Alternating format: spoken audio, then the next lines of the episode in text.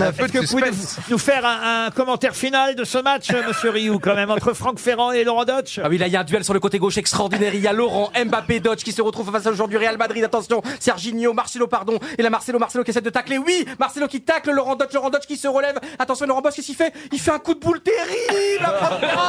C'est incroyable. On dirait Zidane et Materazzi de nouveau. Est-ce que l'arbitre a vu Non, l'arbitre n'a pas vu, mais il va consulter le VAR, évidemment. Vous savez ce que c'est le VAR maintenant. Alors, il va regarder là l'image. Est-ce qu'il y a le coup de boule de Laurent Dodge Est-ce que Laurent Dodge va être expulsé Oui, il y a coup de boule de Laurent Dodge. Laurent Dodge est expulsé. Laurent Dodge prend un carton rouge. Laurent Dodge s'en va. Laurent Dodge est viré de l'émission maintenant. Alors qu'il quitte le plateau.